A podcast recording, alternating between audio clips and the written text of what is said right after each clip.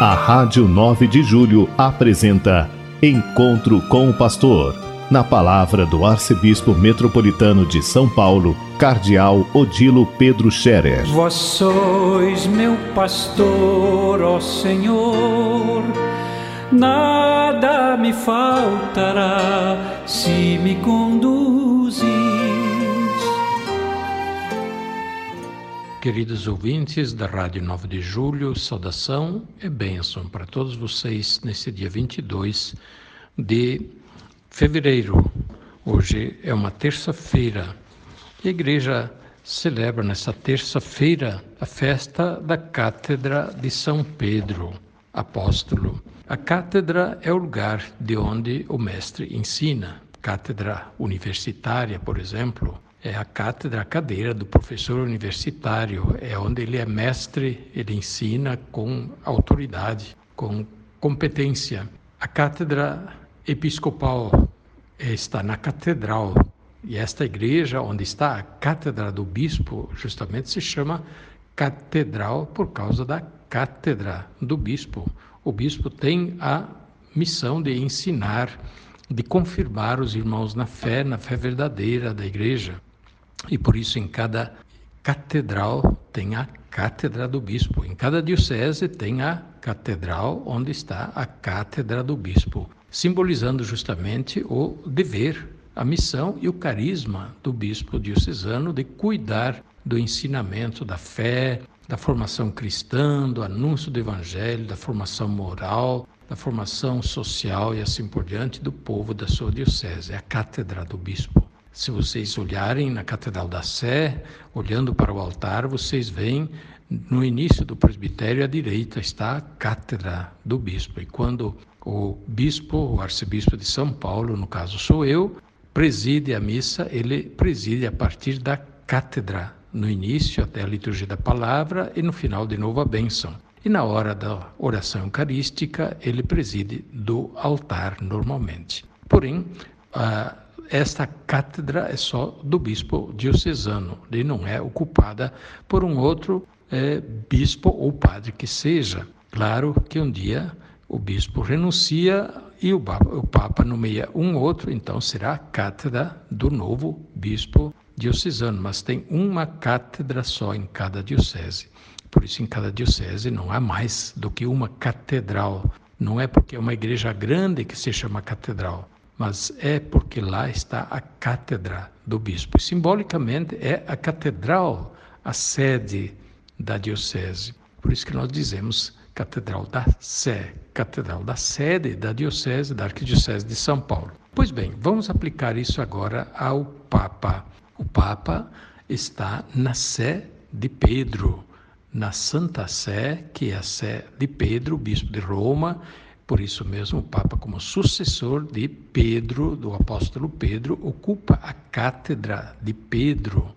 Pedro, o apóstolo Pedro, recebeu de Jesus a missão de ensinar, de confirmar os irmãos na fé. Vejam que importante isso. Jesus escolheu Pedro, lhe deu as chaves, as chaves do poder, da autoridade. E depois também recomendou Pedro: tu converte-te cada vez mais e tu, uma vez convertido, converte também os teus irmãos e confirma os teus irmãos na fé. Esta é a missão do Papa. Por isso que o Papa tem magistério. O que o Papa ensina na cátedra é importante. É a palavra do sucessor de Pedro, à frente de toda a igreja. Não toda a palavra do Papa é palavra de ensinamento da cátedra, mas os ensinamentos importantes de doutrina, na moral, as encíclicas, as exortações apostólicas devem ser recebidas como ensinamentos de cátedra do Papa, onde ele ensina como mestre, como aquele que confirma na fé todos os irmãos, os católicos, e também para quem não é católico, fica sabendo que aquilo que o Papa ensina é por aí que vai a vida dos cristãos, a vida daqueles que querem seguir Jesus Cristo segundo o Evangelho. Então, hoje, dia 22 de fevereiro, nós celebramos a festa da Cátedra de São Pedro. É claro que nós não celebramos a festa de uma cátedra, simplesmente de uma cadeira. Nós celebramos o que simbolicamente ela significa. nós celebramos a autoridade do Papa, sucessor de Pedro, no ensino, no ensinamento da Igreja, dos cristãos, de todos os fiéis. Por isso a palavra do Papa deve ser levada a sério, o ensinamento do Papa deve ser levado a sério. Eu fico muito triste quando alguns criticam o ensinamento do Papa e acham as coisas, né, acham que sabe melhor do que o Papa e cada um se dá a autoridade de falar mal do Papa, de criticar o Papa, de desautorizar o Papa. Isso é uma falta de consciência muito grande. Não façamos isto. É falta de humildade, é falta de consciência cristã. Nós católicos, nós obedecemos ao Papa, nós respeitamos o Papa, nós reconhecemos e levamos a sério que ele ensina a partir da missão que lhe foi dada de confirmar os irmãos na fé. E assim também deve ser levado a sério o bispo na sua diocese, em cada diocese. O bispo também na sua diocese, ele tem a cátedra, ele é o mestre da fé, da moral, da liturgia, da vida da igreja. Por isso, aquilo que ele ensina e orienta os cristãos deve ser levado a sério, deve ser respeitado por consciência eclesial, por obediência à igreja. Senão, onde fica a nossa obediência à igreja? Cada um inventa de sua cabeça aquilo que quer fazer e já não temos mais nem união, nem comunhão na igreja, nem obediência na igreja. Cada um faz o que quer. Bem, então não temos mais nem igreja também. Na igreja, nós vivemos a comunhão de fé, comunhão de esperança e comunhão de caridade. E por isso vivemos também a obediência da fé. Vivemos a obediência aos legítimos pastores que ensinam com verdade e autoridade aquilo que deve ser seguido na fé, na moral e também na vida social. Queridos ouvintes da Rádio 9 de Julho, isso eu gostaria de recomendar a vocês todos. E hoje faço uma oração, uma oração toda especial pelo Papa Francisco, pelo Papa Francisco, que sempre pede oração por ele e ele precisa, porque tem muita gente falando mal do Papa e isso cria um mal-estar muito grande na igreja. Cria um mal-estar muito grande na igreja.